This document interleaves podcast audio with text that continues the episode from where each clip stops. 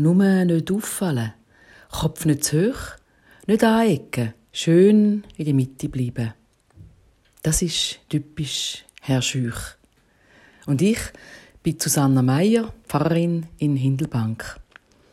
Der Herr Schüch, für die, die ihn nicht kennen, das ist der, wo im Tram an der Haltestelle eigentlich aussteigen will. Und da sieht er, dass ein Kontrolleur einsteigt in der anderen Tür. Und dann denkt er, wenn ich jetzt aussteige, dann meint der Kontrolleur vielleicht, ich sei ein Schwarzfahrer. Und er bleibt stehen und fährt zwei Haltestellen weiter und riskiert lieber zu spät ins Büro zu kommen. Ja, der Herr Schüch in meiner Kindheit, in den 60er und 70er Jahren, ist er ein fester Teil von meinem Leben. Er ist eine gezeichnete Figur von Hans Moser, immer mit einer kleinen Geschichte dazu, damals in einer weit verbreiteten Wochenzeitung erschienen. Nicht nur bei uns daheim, sondern fast in jedem Wartezimmer hat man sie gesehen, aufliegen. Und ich habe immer zuerst geschaut, was macht echt der Herr Schüch? Der Herr Schüch macht sich viel Gedanken darüber, was die anderen eigentlich könnten denken. Ein anderes Beispiel. Er ist mal bei der Konkurrenz posten.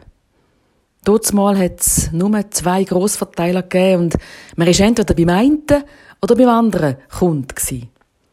Beide haben Taschen abgegeben, sehr gut sichtbar mit ihrem Logo. Jetzt ist der Herr Schüch also mit dem Täschchen von der Konkurrenz in seinem Laden und plötzlich kommt er mir Sinn, oh, was denken echt Verkäufer, wenn sie meine Taschen von der Konkurrenz sehen? Und er hat sie unter einem Mantel versucht zu verstecken und ist schneller gelaufen. Aber dann kommt er mir Sinn, ich könnte ja aussehen wie ein Ladendieb. Und er zwingt sich langsam und möglichst unauffällig zu laufen, direkt zum Ausgang und bringt sein Päckchen heim und kommt nochmal fertig posten. Heute, wo es so viele Läden gibt, niemand kümmert sich darum, welche Farbe die Tasche hat.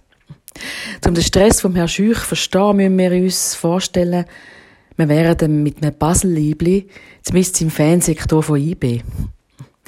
Oder man findet sich als einziger Fleischesser beim Betriebsessen unter Luther Vegetarier. Oder umgekehrt. Oder als Akademikerin auf einer Wanderung mit dem Verein und bin in einer Gruppe und plötzlich merke ich, die anderen unterhalten sich laut und ausführlich darüber, lassen sich aus über die Akademiker und sind sich einig, die kann man nicht brauchen. Sie sind total weltfremd. Was würden Sie in so einem Fall machen? Halten Sie sich mit dem Herrn Schüch, wo auf keinen Fall auffallen will? Also ich kann dem Herrn Schüch sehr gut nachfühlen. Er wählt den Weg vom Rückzug, er weicht den Auseinandersetzungen lieber aus. Seine hervorragende Fähigkeit, sich in andere hineinversetzen, die braucht er, um sich zu schützen vor allem Möglichen und vor allem auch vor Kritik, die er sich vielleicht nur in seinem Kopf vorstellt. Und an dem Punkt finde ich, es wäre gut, mehr widerstehen. Courage statt Rückzug. Sich zeigen mit Ecken und Kanten, das gibt Kontakt mit anderen, wo sich vielleicht gar nicht immer so einig sind, wie wir glauben. Sich interessieren für die anderen, gerade auch dann, wenn ich merke, sie ticken total anders.